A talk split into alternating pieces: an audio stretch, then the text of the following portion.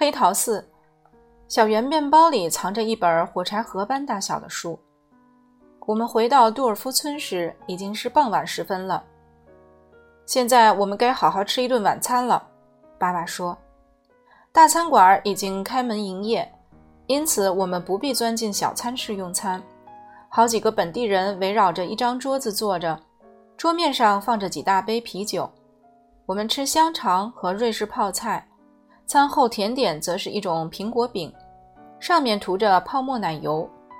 吃完晚餐后，爸爸留在餐馆品尝阿尔卑斯山的白兰地，这可是他自己说的。看他喝酒很无聊，于是我叫来一杯啤酒，喝完就回到楼上的房间。我拿出那几本已经看过十几二十遍的挪威漫画书，看最后一次。接着我开始玩单人纸牌。我玩的是七张牌的游戏，但两次发牌都不顺当，于是我就走下楼回到餐馆里。我本想趁着爸爸还没喝醉，他一喝醉就会开始讲当年在海上讨生活的故事，把他弄上楼去休息。但他显然还没尝够阿尔卑斯山的白兰地酒。这会儿他正操着德语跟餐馆里的本地客人攀谈呢。你自个儿去散散步，在镇上四处逛逛吧。”爸爸对我说。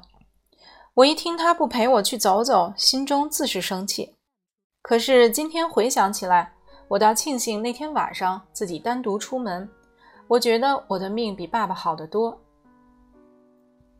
到镇上四处逛逛只需五分钟，因为这个镇子委实太小了，它只有一条大街，名字就叫做华德玛街。杜尔夫的居民实在没什么创意，爸爸只愿跟本地人厮混，大口大口地喝阿尔卑斯山白兰地，完全不理我。我怎能不气呢？阿尔卑斯山的白兰地，说起来比烈性酒好听一点儿。爸爸有一回说，戒酒会危害他的健康。我反复念诵他这句话，思索了很久才明白他的意思。一般人都说。喝酒会危害健康，爸爸却偏偏与众不同。他毕竟是德国兵的私生子。村中的店铺全都打烊了，一辆红色箱型车驶到一间杂货店前，卸下车上的货品。一个瑞士女孩面对着砖墙，独自玩球。一个老人孤零零地坐在大树下的长凳上，抽着烟斗。这就是街上的景致了。虽然村中有许多美得像童话的房子，但在我的感觉上，这个阿尔卑斯山区小村庄却沉闷得让人难受。我不明白，在这种地方，放大镜到底能派上什么用场呢？幸好明天一早我们就会驱车上路，继续我们的行程。午后或傍晚时分，我们就会抵达意大利。从那儿，我们可以一路开车穿越南斯拉夫，去到希腊。我们也许能够找到妈妈。一想到这点，我不由得精神大振。我穿过街道，走到一间小面包店门前。只有这家铺子的橱窗我还没浏览过。在一盘蛋糕旁边摆着一个玻璃缸，里头孤零零养着一条金鱼。玻璃缸的上端有一个缺口。约莫跟小矮子送我的放大镜一般大小。我从口袋掏出放大镜，脱去罩子，仔细比对，发现它比玻璃缸的缺口仅仅小一些而已。那条橘黄色的小鱼在玻璃缸里不停地游来游去，它大概是靠蛋糕蟹为生。我猜以前曾经有一头张鹿想吃掉这条金鱼，结果却咬了玻璃缸一口，将碎片吞下肚去。黄昏的太阳突然照射进小窗，玻璃缸一下子亮了起来。刹那间，橘色的金鱼染上了红、黄、绿的色彩。玻璃缸里的水在金鱼的游动下也变得瑰丽缤纷起来，仿佛调色盘中的颜料给一股脑倒进缸里似的。我只顾注视着金鱼、玻璃和水，浑然忘记自己身在何方。忽然间，我觉得自己变成了缸里的金鱼，而真正的金鱼却在缸外注视着我。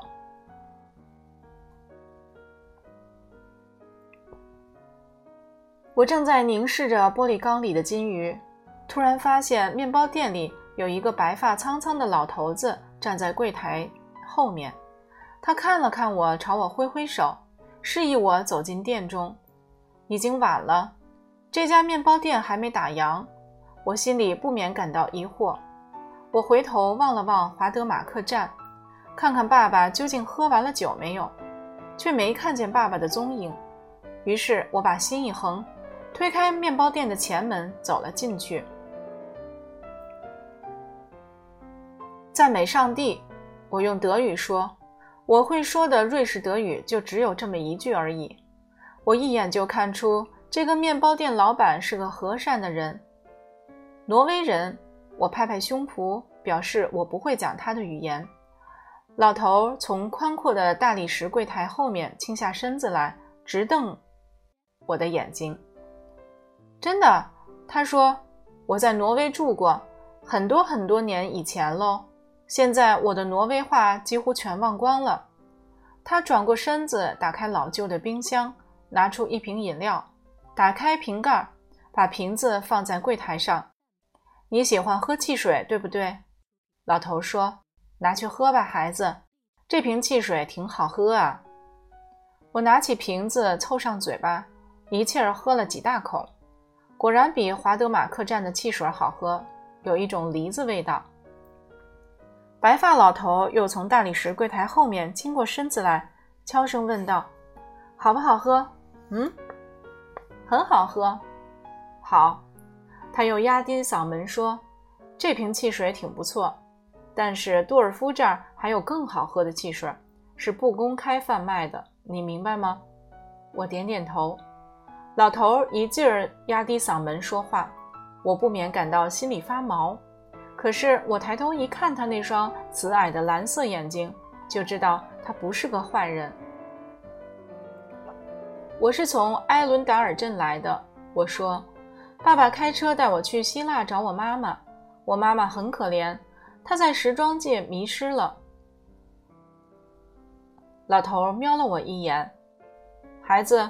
你说你来自埃伦达尔，你妈妈迷失了。也许别的人也有相同的遭遇啊。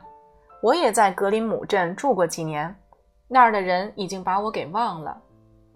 我仰起头来望望老头，他他真的在格林姆镇住过吗？那是我们家附近的一个市镇呀。每年夏天，爸爸总会带我搭船到那儿度假。那儿离埃伦达尔不远。我结结巴巴地说：“不远不远，我知道那儿的一个年轻人总有一天会到杜尔夫村来领取他的珍宝。这个珍宝如今可不是我一个人的喽。”突然，我听到爸爸呼唤我，从他的声音我听得出来，他已经灌下好几杯阿尔卑斯山的白兰地了。谢谢您请我喝汽水，我说我得走了，我爸爸在叫我。哦，你父亲在叫你。当然，当然。你稍等一下。刚才你在这儿看金鱼的时候，我正好把一盘小圆面包放进烤箱。我看见你手上有一枚放大镜，就知道你是那个年轻人了。孩子，你会明白的，你会明白的。老头走进铺子后面一个阴暗的房间。过了约莫一分钟，他走出来，手里拿着一个纸袋。里头装着四个刚出炉的小圆面包，他把纸袋递到我手里，板起脸孔对我说：“你得答应我一件事，挺重要的啊！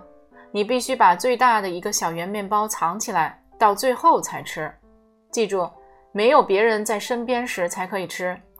这件事儿你不可以对任何人提起，知道吗？”“知道。”我说。“谢谢。”我匆匆走出面包店。事情发生的太突然，我心中一片茫然。直到从面包店走到华德马克站的半路中遇见爸爸，我才渐渐回过神来。我告诉爸爸，一个从格林姆镇移民到这儿开面包店的老头请我喝一瓶汽水，还送我四个小圆面包。爸爸显然不相信我的话，但在回客栈的路上，他还是吃了一个小圆面包。我吃了两个，最大的一个我藏在纸袋里。爸爸一躺到床上就呼呼大睡，我睡不着，心中只管想着那面包店老头子和那条金鱼。想着想着，我感到肚子饿起来，便爬下床，拿出纸袋里的最后一个小圆面包。在漆黑的房间中，我坐在椅子上，一口一口咬着小圆面包。忽然，我咬到一个硬硬的东西，我撕开小圆面包，发现里头藏着一个如同火柴盒那般大小的东西。